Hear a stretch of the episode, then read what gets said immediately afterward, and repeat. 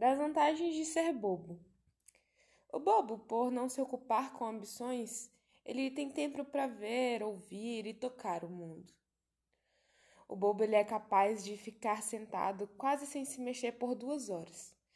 E se perguntado por que não faz alguma coisa, ele responde: Eu estou fazendo, eu estou pensando. Ser bobo às vezes oferece um mundo de saída, porque os espertos só se lembram de sair por meio da esperteza. E o bobo tem originalidade. Espontaneamente lhe vem a ideia. O bobo tem a oportunidade de ver as coisas que os espertos não veem.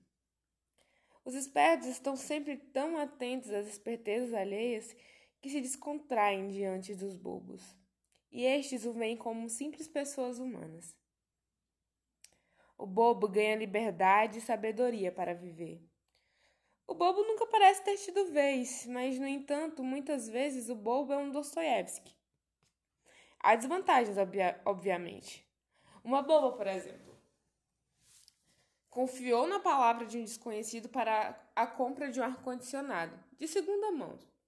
E ele disse que o aparelho era novo, praticamente sem uso, porque ele se mudara para Gávea, onde é fresco, Vai a boba e compra o aparelho sem vê-lo sequer. Resultado: não funciona.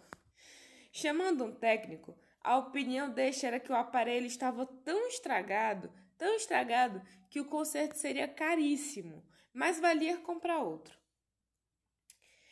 Mas em contrapartida, a vantagem de ser bobo é ter boa fé, não desconfiar e, portanto, estar tranquilo enquanto o esperto não dorme à noite com medo de ser ludibriado. O esperto vence com úlcera no estômago. O bobo nem nota que venceu. Aviso: não confunde bobos com burros. Desvantagem: pode receber uma punhalada de quem menos espera. É uma das tristezas que o bobo não prevê. César terminou dizendo a frase célebre: Até tu, Brutus. Bobo não reclama, em compensação, como exclama. Os bobos, com suas palhaçadas, devem estar todos no céu. Se Cristo tivesse sido esperto, não teria morrido na cruz. O bobo é sempre tão simpático que há espertos que se fazem passar por bobos. Ser bobo é uma criatividade e, como toda criação, é difícil. Por isso é que os espertos não conseguem se passar por bobos. Os espertos ganham dos bobos. Em compensação, os bobos ganham a vida. Bem-aventurados sejam os bobos, porque sabem sem que ninguém desconfie. Aliás, não se importa que saibam que eles sabem. Há lugares que facilitam mais as pessoas serem bobas. Não confundir bobo com burro, com tolo ou com fútil.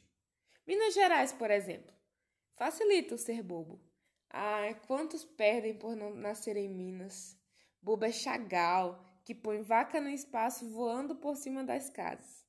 É quase impossível evitar o excesso de amor que um bobo provoca. É que só o bobo é capaz de excesso de amor. E só o amor faz o bobo. Então, gente, esse foi mais um episódio do Sescast, meu podcast literário. Eu espero que vocês tenham gostado. Eu sempre quis trazer esse poema da Clarice para vocês, porque eu acho que ele é muito bonito, ele é divertido. Ele representa assim um pouco do do espírito de é muito bom, tipo, deitar a cabeça no travesseiro e poder dormir tranquilamente, sabe? Eu acho que ser bobo é realmente isso, é poder dormir tranquilamente e saber que você foi uma pessoa boa e que você não fez nada para destruir o outro, o seu próximo durante o dia. Então, eu espero que vocês tenham gostado. É, é amor. E é isso. Obrigada.